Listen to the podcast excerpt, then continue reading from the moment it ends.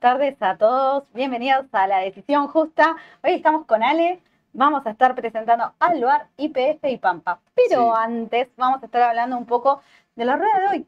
Vamos a hablar un poquito de la rueda de hoy. Bueno, muy buenas tardes a todas y a todos los que nos siguen en una nueva eh, emisión acá de la Decisión Justa. Como adelantaste recién, vamos a ver los números que vinieron la semana pasada de tres papeles importantes, podríamos decir. Pero quiero hacer un poco de lectura y análisis de lo que fue la rueda de hoy. ¿sí? Vamos a desmenuzar algunos conceptos, si, si te parece. Primero, dólar MEP.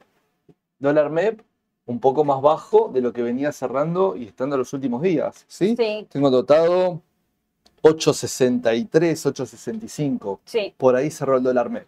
Si ya algunos pesos menos. Bien.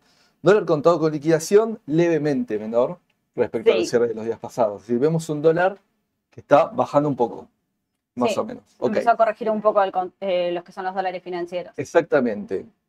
Otros papeles que me llamaron la atención, Pri, no sé a vos, es, por ejemplo, Aluar y Texar.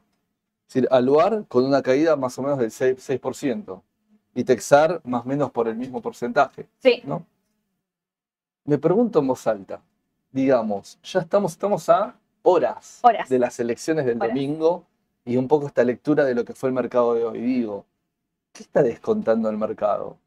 Porque si estamos hablando de que una empresa con perfil exportador, ahora vamos a hablar un poco de Aluar, como Aluar está bajando un 6%, y sabemos que Milei es una persona que ya dijo reiteradas oportunidades que va a dolarizar la economía, y obviamente más allá que no va a ser inmediato, pero sí está la idea, obviamente siempre desde el mercado nos anticipamos, nos queremos anticipar, sí, estaremos comprando una empresa en la cual tiene un perfil exportador con dólar oficial, eh, que seguramente nos va a estar llevando a, un- dólar sincerizado en general, ¿no?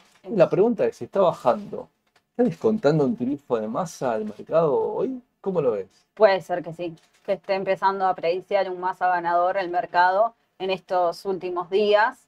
Y hoy se notó con muchísima más fuerza. Vienen bajando hace tres ruedas eh, Aluar y Texar, que son las exportadoras, como dice Ale, si nosotros creemos que va a haber una dolarización y que la dolarización puede ser un tipo de cambio libre, que sería hoy el contado con liquidación, eh, puede ser que el mercado empiece a apreciar a precios que ganas masa. Puede ser, digo, esto es lectura, ¿no? Obviamente creemos por el momento todavía de que esto está medio mitades y mitades, pero queremos transmitir un poco cuál es la postura o la lectura del mercado. Yo creo que si el mercado estaría leyendo de que Milei fuera presidente la semana que viene electo, me parece que todo, todo concepto dolarizado, un Ledesma, empresas de perfil exportador, un Aluar, tendría que estar subiendo fuerte estos días, tendría que estar subiendo más. No tenemos un Aluar en mil pesos si no estamos en un aluar con una cotización en ocho y pico, digamos, ¿no? Sí. No sé, digamos, a ver, si bien está cerca del dólar, que es lo que históricamente es un precio para aluar confortable, pero sabemos que como cobertura esto se distorsiona. Exacto. Entonces muchas veces, ¿cuál fue el refugio siempre en todos estos últimos momentos cuando había algún rumor de algo? Nos vamos para aluar. claro. Y la gente no está yendo para el lugar. El inversor no está yendo para el lugar. Como ejemplo, ¿no? Menciono también Texar, que en realidad, bueno, Texar sabemos que la que exporta es la de México, pero por su participación, digamos, es, es- es un perfil similar. Entonces, digo, es un compartir una lectura, que puedo estar equivocado o no, pero es compartir una lectura de lo que está pasando en el mercado, que estos datos, esto es real, el MEP bajando, Sí, Sí. también. Ahí hoy estábamos justo charlando antes con Sole, porque bueno, estamos charlando estos últimos días en la oficina permanentemente. También hablamos con Edu y Sole me decía recién, Ale, acordate de mencionar que mañana vence el tema del dólar de exportación Sí, y eso es importante. Hoy la brecha está nula entre el contado con liquidación y el MEP, ¿sí? Pero va a volver a retornar, acabándose esto del dólar de exportación y las liquidaciones que están haciendo, digamos, esta brecha, esta diferencia entre ambos dólares. exacto. Hoy también el MEP baja porque liquido, me dan pesos, me doy vuelta, bueno, hay una parte por contado con liquidación, pero por la otra parte me doy vuelta y compro MEP y se está liquidando fuertemente, bueno, el MEP también puede bajar. ¿sí? Exacto. Pero ojo la próxima semana, los días que vienen, porque por el momento no se anunció ningún programa nuevo, ninguna extensión. Mañana finaliza el tema de el dólar diferencial para exportación. Entonces también digo, sigamos con esta lectura. Vamos a otros activos. Bueno, ¿qué otros activos podemos encontrar en el mercado? Pampa. Pampa hoy en dólares no estuvo bajando, fue. No, se mantuvo neutra, levemente positiva.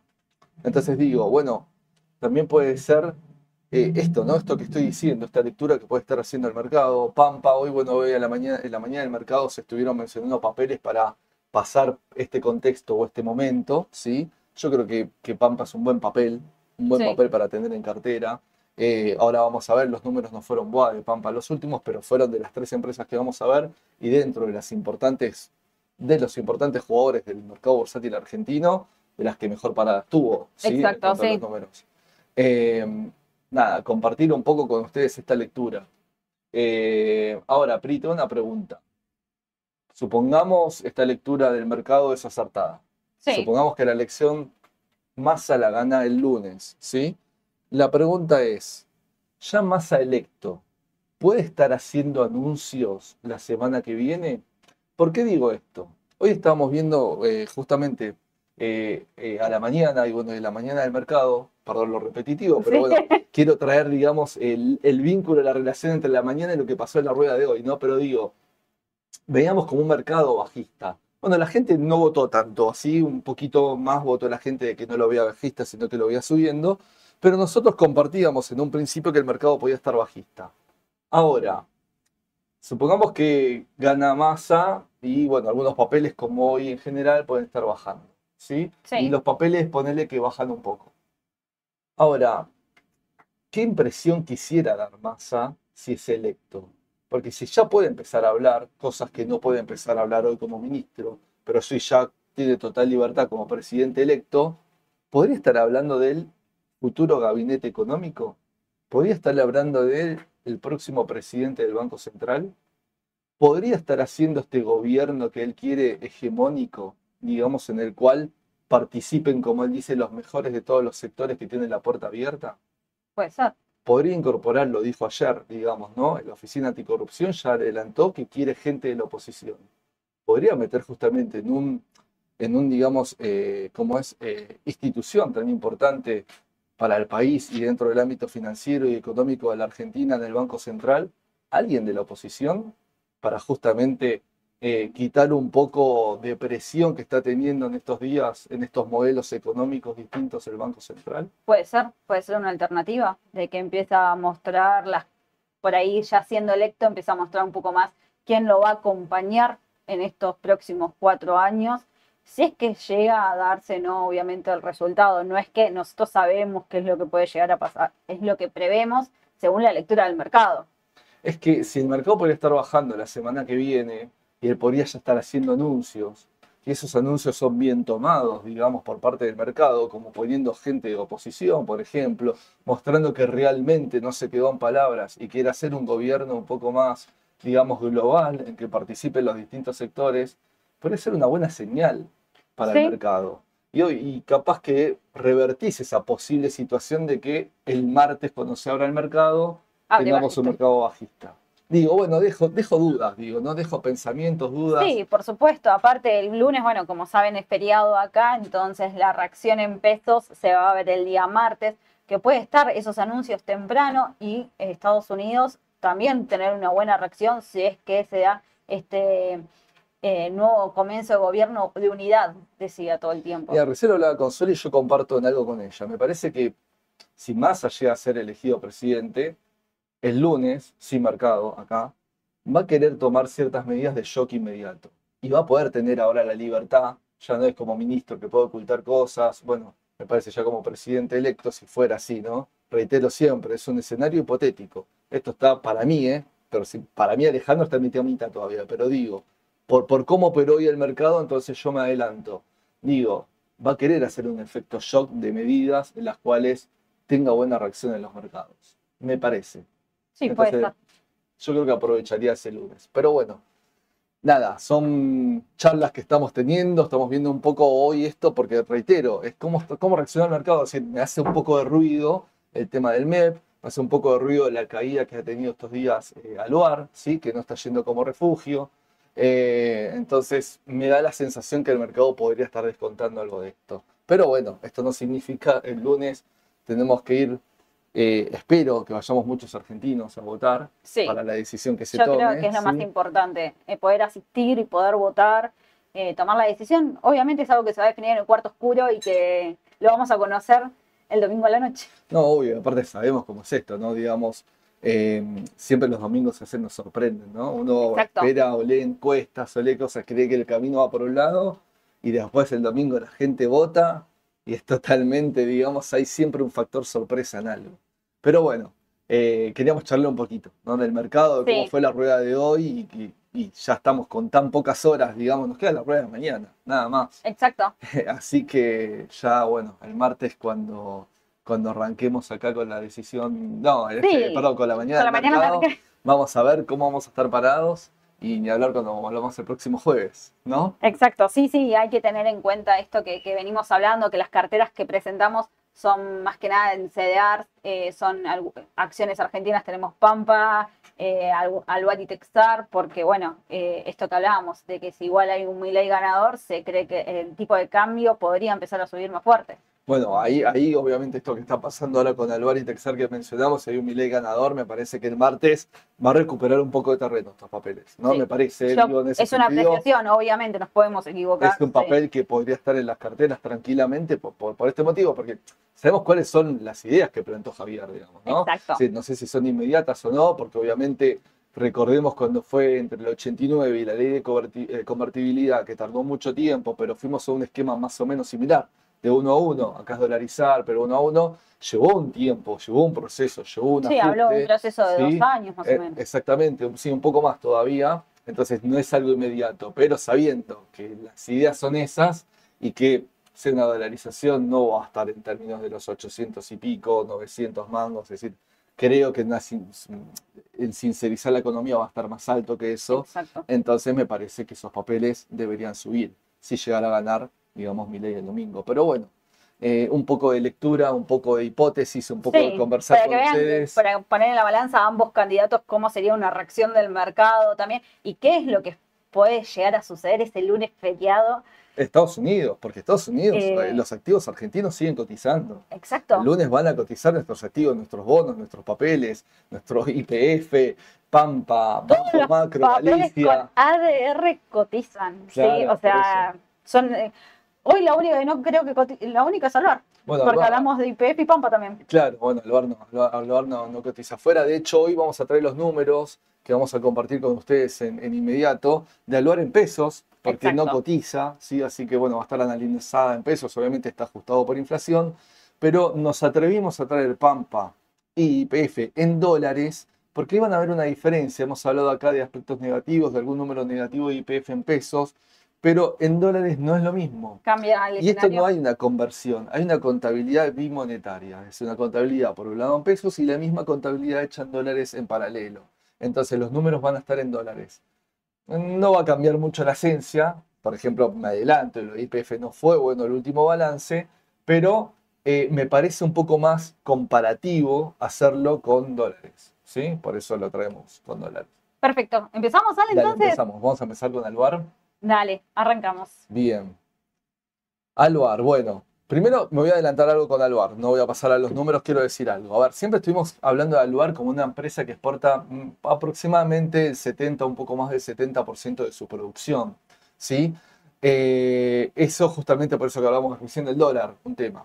Alvar aproximadamente el- sus costos que mm, son de un 30% moneda extranjera también, ¿sí? Eh, digamos por la alúmina que es importada, digamos, de Brasil. Es decir, la materia prima que es la bauxita que está en la piedra se procesa en una primera etapa como alúmina y eso va a ser la materia prima que acá mediante por un método elect- de electricidad físico, electrosis, no me acuerdo muy bien, digamos medio complejo, eh, se conforma el aluminio y se hace el aluminio. ¿sí? Única empresa en. Argentina que hace este tipo de producción. Pero en este trimestre, que es el primer trimestre de Aluar, porque Aluar cierra en junio, por lo tanto septiembre es el primer trimestre, las exportaciones fueron del 50%. No se asusten, porque hay un tema estacional también. ¿sí? Claro, Me vas a preguntar, pero ¿cómo fue el mismo periodo del año anterior? Bueno, el mismo periodo del año anterior fueron del 53%. no hay tanta Entonces hay un tema estacional porque después cuando se completa el año estamos cerca de un 70 más menos 70% de exportaciones, ¿sí? Pero fue levemente menor las exportaciones 50 contra 53 respecto al 2022. ¿Qué más tenemos para compartir de, eh, de Aluar antes de ver sus números? Bueno, sus costos. Hablé recién de, de la lúmina, que es un 30%, ¿sí? Y vamos a repasar un poco el tema ahí de los ingresos. Tres meses, un trimestre, nada más. Ventas levemente menores, ¿sí? Y acá vamos a dividir un poco las aguas. Tenemos ganancia bruta, digamos, fue mejor que el periodo anterior en cuanto a márgenes. Ganancia operativa, también levemente mejor. Ya a nivel de EBITDA empezamos a tener un aumento ahí de costos en el análisis casi igual, fíjate, 22.500 millones contra 23.300 millones, Sí. levemente mejor. ¿Dónde se empieza a disipar un poquito el resultado? Es en el resultado final, por la incidencia de resultados financieros. ¿sí? Hay eh, una mayor exposición de, digamos, de pasivos a inflación más un aumento de costos financieros, vamos a hablar ahora un poco de la deuda que tiene Aluar, ¿sí? hizo que el resultado final caiga en 5 puntos de márgenes y que nominalmente también sea menor. Estamos hablando de 12 mil millones de pesos contra 18,947 de, eh, del mismo periodo del año anterior. ¿sí? Y acá, bueno, un poco la estructura patrimonial de Aluar, de este último balance, esto sí lo comparo contra hace tres meses nada más, porque lo comparo contra el cierre anual. Claro. Nada, es decir, el otro es 3 contra 3 y este es, es como esto foto, es la foto de hoy contra la foto del cierre anual de balance, ¿sí? Un mayor nivel de activos, Aluar está en un proceso de inversión de una planta eólica en el sur, cerca donde está su planta, ¿sí? Eh, esta planta eólica tiene tres fases, Sí. eh, en la cual ya está por la tercera fase, digamos, de, de inversión. Eh, bueno, por eso también un poco de- del aumento de, la- eh, de- sus activos ahí generales. Eh, tenemos un aumento de pasivos, ¿sí? También, perdón, de, de- de patrimonio neto y unos pasivos levemente mejores. Es decir, mejora un poco esta relación que siempre hablo de capital propio y deuda, financiando el total de activos. Sí hay un aumento de la deuda financiera, que aún considerando la caja, Sí. eh, es, es algo mayor, ¿sí? En lo que es la deuda neta en solo tres meses. Pero reitero, esto también está vinculado porque, acá lo tengo anotado, el 70% de los pasivos totales de Aluar están denominados en dólares. Tiene ONs y tiene préstamos de una entidad financiera, creo que de Dinamarca, no me acuerdo, en la financiación de los proyectos de inversión. ¿sí? El proyecto de inversión del Parque Eólico de Aluar es de una totalidad, acá uh, lo tengo anotado, bueno, hasta ahora tiene 223 millones de dólares aportados de fondos propios Sí. y, y tiene un saldo de deuda de 90 mil, de 90 millones y medio de dólares, ¿sí? Que tiene con este, esta entidad financiera de Europa. Es decir, entonces, es una empresa que se está endeudando en dólares con un fuerte CAPEX o inversiones por el tema del parque eólico. Entonces vos me vas a decir, bueno, pero ¿cuánto le está representando hoy eso en ingresos? Bueno, lo está representando solo el 2% de los ingresos. Hoy.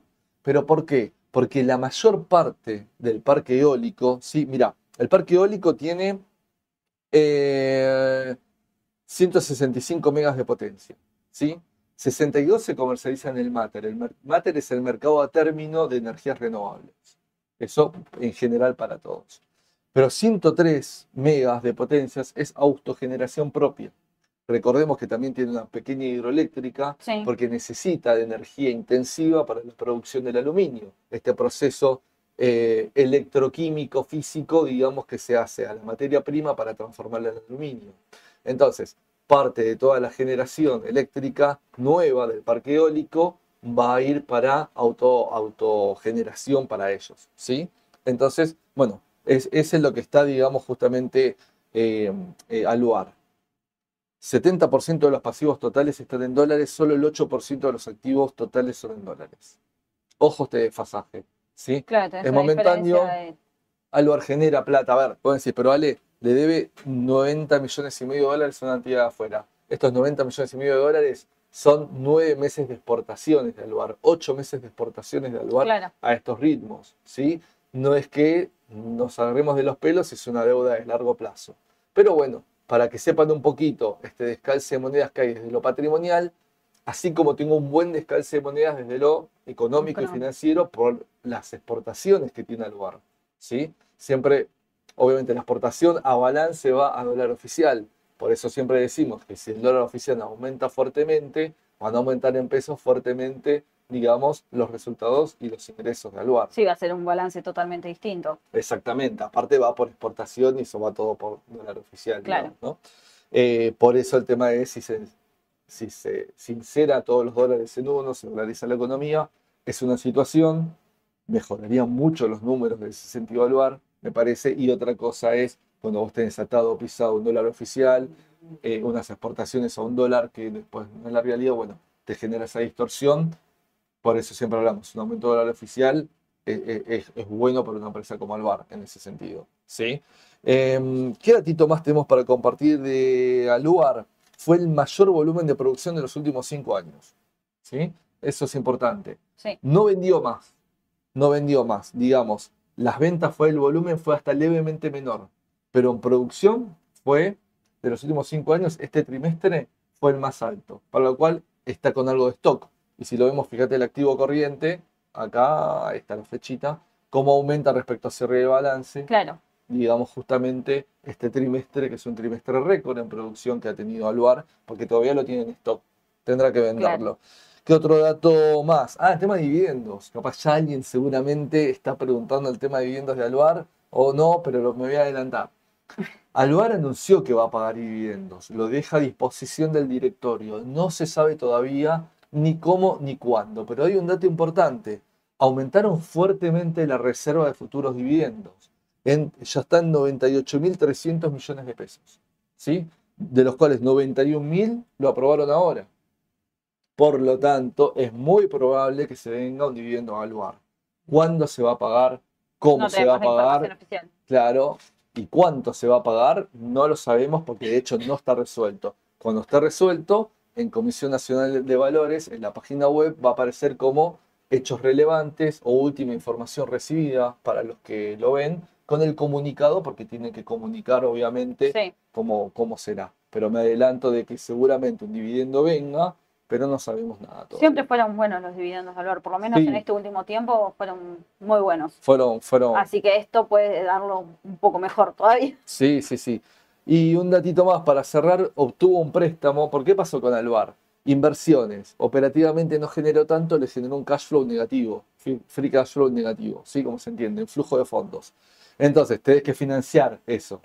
Ese financiamiento no fue tanto ni con deuda bancaria, ni aumentó la deuda en el exterior con, con- con esta financiera de, digamos, de, de Europa, sino que fue un préstamo intercompany. Préstamo intercompany de FATE, ¿sí? Préstamo intercompany de FATE de 39 millones de dólares, que es cancelable en pesos dólar link hasta noviembre del 2024. Digo, lo menciono como dato para que lo tengan. FATE y Aluar no son grupo económico de sí, pero se le dice intercompany porque comparten los mismos dueños, ¿sí? Sí. Dueños, eh, familia, eh, como es Madanes y Madanes Martinelli del lado de FATE, ¿sí?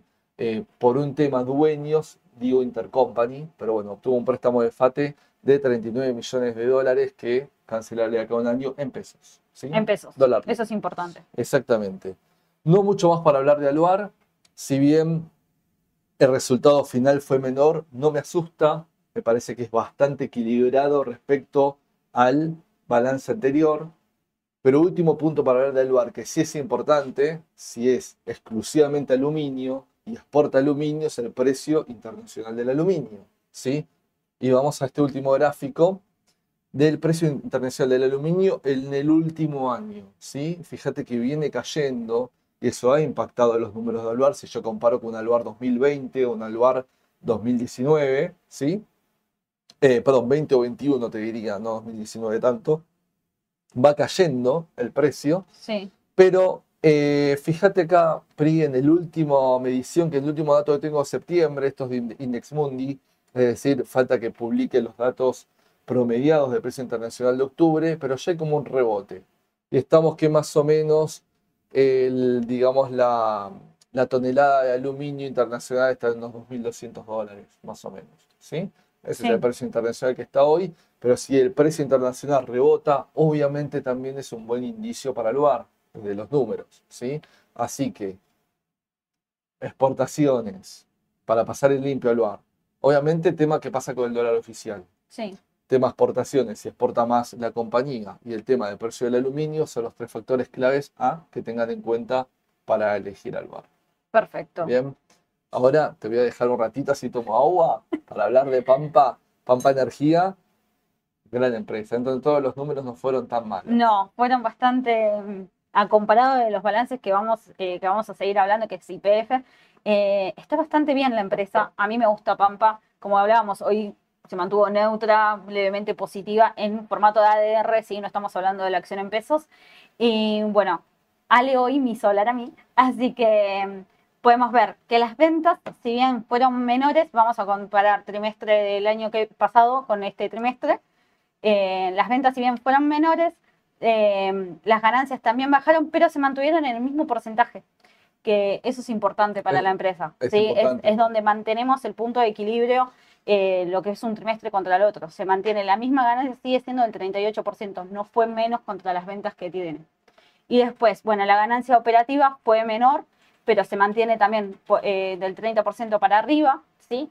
Y el EBITDA eh, se mantiene también en el mismo porcentaje. Si bien todos los resultados van a ver que fueron menores, ¿sí? Lo que se mantiene es el mismo porcentaje respecto a sus ventas, ¿sí? Y eh, respecto a mm, todo lo que es su ganancia operativa. Eso es importante, porque esto estamos hablando que si, en función de cómo se mueven los ingresos, Sí, si los costos se mueven más o menos, me afecta a los márgenes. exacto. ¿no? Entonces digo, los márgenes más o menos, el EBITDA se mantiene un buen EBITDA, estamos hablando casi de la mitad de los ingresos, 45, 46%, me parece que son bastante sólidos, ¿sí?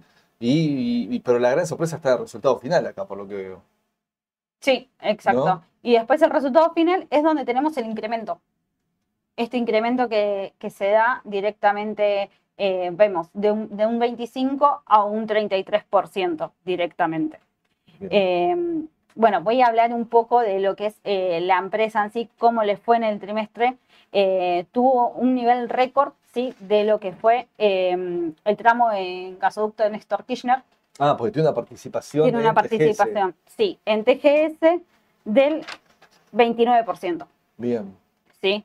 Eh, entonces, como opera con el gasoducto, fue eh, un nuevo récord de producción máxima que tuvo, ah, a comparado del 2022, que fue su último máximo que logró eh, Pampa Energía. Claro, porque en TCS, en TGS recordemos que más allá del aumento de producción, que está muy bueno el dato que compartís, Pri, al ser operadores, que esto arrancó ahora, del, del tramo de Sí. Néstor Kirchner que empezó El primer a operar, tramo es, el primer tramo que ya empezó a operar, está recibiendo ingresos, eh, digamos, por operador de ese tramo. Ese tramo Exacto. es nacional, digamos, ¿no? Está concesionado, ellos ganaron el primer tramo y está recibiendo ingresos que no tenían antes, digamos. exacto. Bien, Eh, y bueno, y eh, también tiene la participación de Transener, ¿sí? que eh, un incremento del 20%, casi el 21% fue, a ver si no me equivoco, eh, para lo que fue septiembre.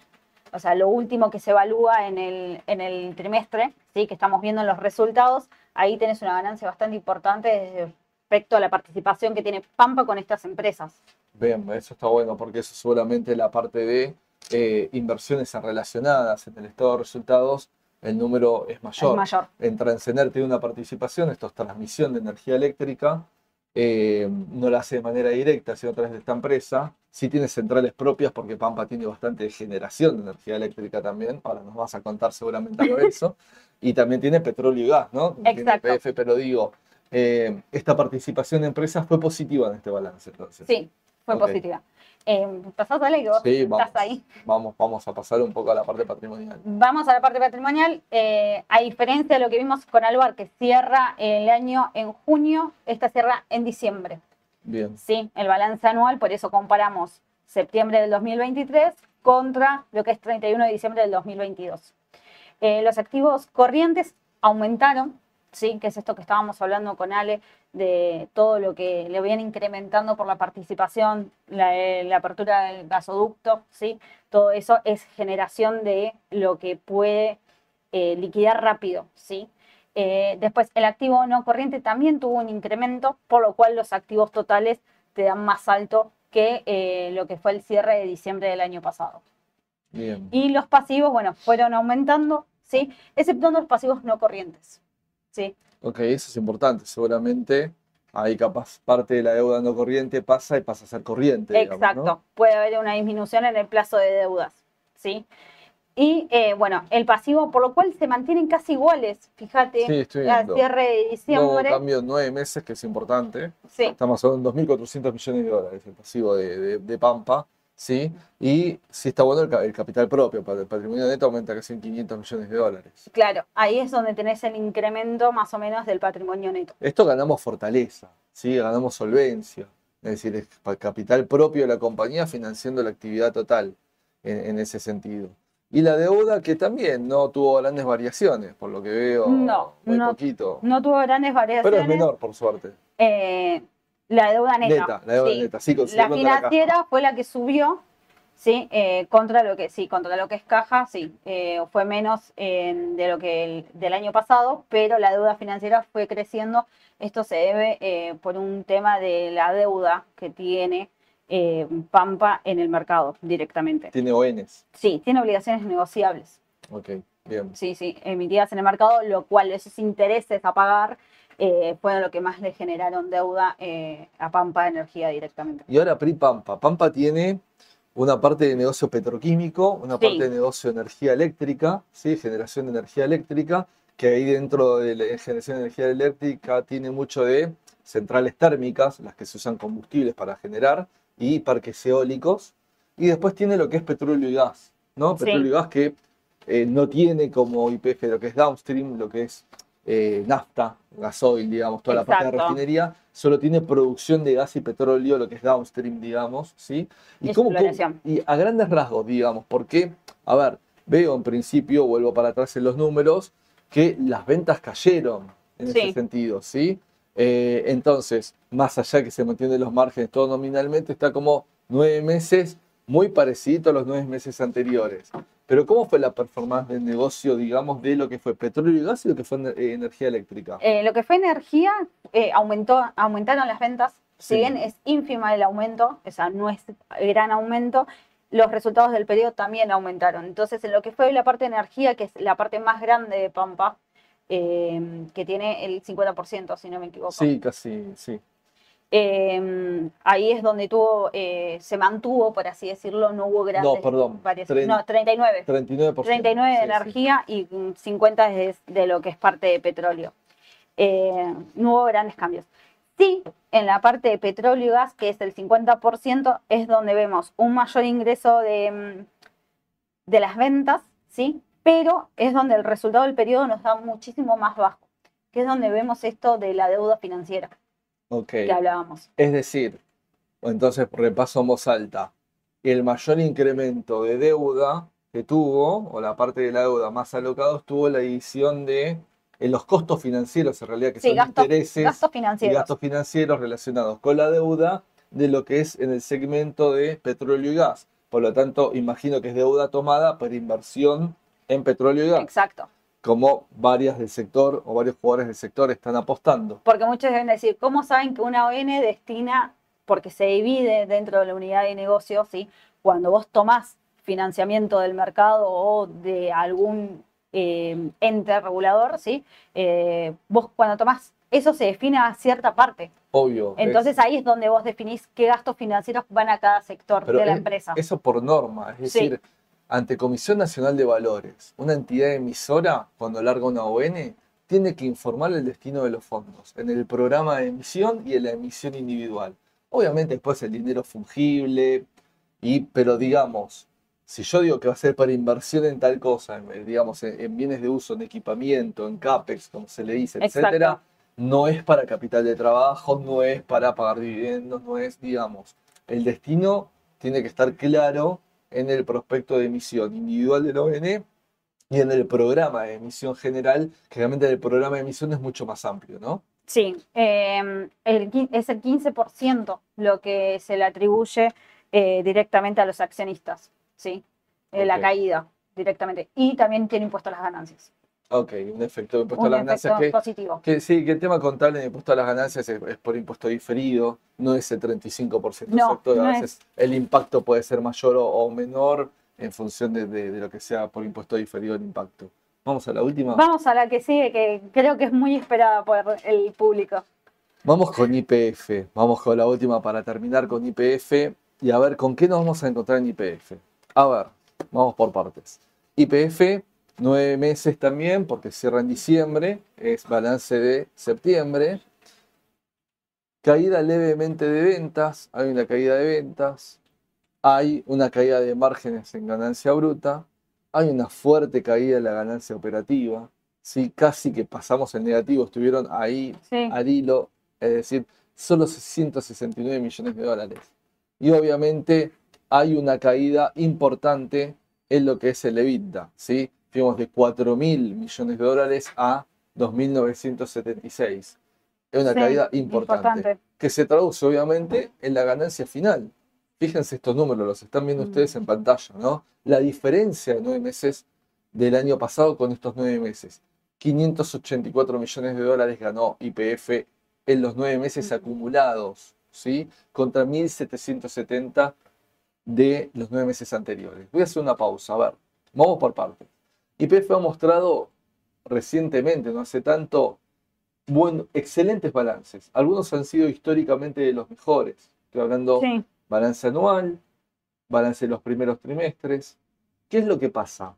A ver, vamos, vamos también a ver un poquito los números de IPF y entender su negocio. El 54% de los ingresos de IPF son combustibles.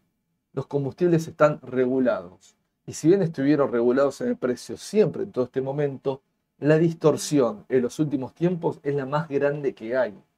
Claro. ¿sí? Es decir, si yo tengo mi 54% de mi negocio, yo tengo un aumento de costos permanentes, porque parte de mis costos son dolarizados y parte ajustan fuerte por inflación, como salarios, por darte un ejemplo. ¿sí? Digo, em, ahora tengo el precio de mi ingreso está pisado, que se me achica más los márgenes de ganancia. Por eso paso del 29 al 20, del 14 al 1, ¿sí? del 13 al 4. Se me achican los márgenes de ganancia. Entonces esto me ahorca cada vez más. Necesito que me aumenten o me liberen el precio de la nafta para que, obviamente, si me sube todo, también me suba los ingresos. Bueno, en todo este periodo, el aumento de ingresos, uy, se me salió la, la presentación presentación. sola. Em, ahí está, ahí volví. No sé por qué, solita se fue. Em, el aumento de ingresos. em, ahí está. El, eh, digamos, el aumento de ingresos en todo este tiempo fue menor, fue menor a, a- el aumento de los costos. Y eso cada vez fue peor. Es decir, y si lo comparo en dólares, que estamos mirando, estamos mirando números en dólares, ¿sí? Estamos mirando números en dólares. En dólares, el litro de nafta cada vez vale menos. Claro. Es decir, es uno de los más bajos en la región. Por lejos, el, el- litro de nafta que está históricamente en la región entre un dólar, un dólar treinta, no sé si llegamos a 50 centavos de dólar. Es decir, eh, eso genera una distorsión muy grande. Y eso es lo que se traduce en por qué fueron malos los números de IPF en principio. ¿Por qué? Y acá voy con los datos buenos. Porque la producción de petróleo y gas no convencional fue muy buena y sigue siendo creciente. Estamos hablando que en el año, es decir, si tomo eh, los valores de este trimestre contra eh, de los, los del- de los del año anterior, Sí. aumenta un 20% en petróleo, aumenta un 6% en gas. Es decir, los valores de producción, y más que nada esto es vaca muerta, porque es petróleo no convencional, son muy buenos. Ahora, el punto está en la parte de refinería, en la parte de downstream. Eso es lo que está ahogando, entre comillas, o ahorcando un poco a IPF en este sentido. Las inversiones siguieron con su plan de inversiones. 13% más de inversiones que el trimestre pa- pasado, 36% más de inversiones comparado con el monto de hace un año atrás. Ahora, si yo sigo apostando a las inversiones, que lo sigue haciendo IPF, Sí. pero mi resultado operativo, ponerle mi cash flow operativo es menor, me va a generar un rojo. Sí. Bueno, sí, generó un rojo. Generó un free cash flow o un flujo libre de fondos negativo en 379 millones de dólares, que como lo financió con más deuda. Va renovando ONs, va sacando nuevas ONs, va tomando crédito y justamente con nueva deuda financió este déficit de caja. Hablando de la deuda, más o menos lo que resta este año de vencimiento son unos 300 millones de dólares. Vamos a verlo acá. Si deuda financiera lo estamos viendo 8.600 millones de dólares. Hay parte en caja de la deuda neta es 7.393. Pero digo, de esos 8.689, solo 300 millones vencen de acá a fin de año. Ya. Después sí, no, no es mucho, es poquito. De los 8.600, 300. Sí, pero Después es un mes. Sí, son mil millones por año. No, perdón, quiero decir, considerado octubre, que ya pasó octubre, noviembre, diciembre, ¿no? El, último trimestre, digo. Perfecto. Después, vence unos mil millones por año, excepto en el 2025, donde vencen eh, 1.800 millones de dólares, sí. Y después todo el resto de las deudas, unos 2.700 millones, son recién año 2028 y más.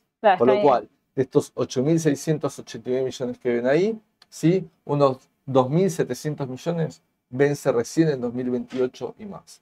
Desde ese sentido, obviamente, igual los márgenes de IPF eran buenos, ahora se deterioraron un poquito, pero digamos, eh, vamos a esperar a ver qué es lo que pasa, porque con nuevo presidente hay que ver qué pasa con el precio del combustible. El precio del combustible es formador en la economía, ¿sí? De muchísimos precios, en los cuales aumentos fuertes del precio del combustible van a trasladarse a los precios finales, cuando creo que cualquiera de los candidatos lo que quiere combatir es la inflación, pero también lo que pasa es que si yo sigo pisando los precios de los combustibles, empieza a perder relación con el, resto de los activos o los bienes y servicios de la economía, empieza una disrupción, bueno. Sí, por este, el este consumo de la distribución, eh, exacto. Eh, este es realmente eh, el, punto en cuestión. ¿Qué datos más para compartir IPF? A ver, bueno, congelamiento de precios, no tengo mucho más para hablar. Eh, no, ya creo que mencioné todo lo que tenía para hablar de IPF. Digo, ¿dónde va a pasar para que ustedes, para cerrar el tema de IPF, dónde puede pasar el tema de IPF de acá a futuro? Es ver cómo sigue presionando, ahorcando o no a la compañía el tema del combustible y los precios del combustible. Eso es principal.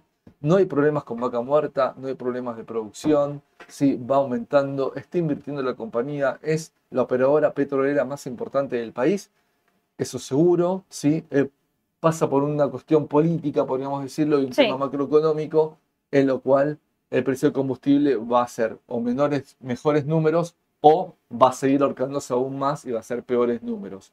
Eso es un punto. El otro punto, recuerden siempre, está el conflicto sí, que tiene el Estado argentino por el tema del juicio que perdió contra bueno, el fondo este inglés, en lo cual es el Estado tiene que pagar 16 mil millones de dólares en principio, ¿sí? Y que todos dicen, pero es un tema del Estado, no es de IPF. Ojo, porque el Tribunal de Apelaciones y de Alzada de Inglaterra, que es donde está el caso, por el momento, por ahora, está incorporándolo, quiere incorporarlo como responsable solidario a IPF, digamos, del Estado argentino, que hoy está fuera, sigue estando fuera técnicamente por el, por el momento, pero hay una posibilidad que se incorpore, ¿sí?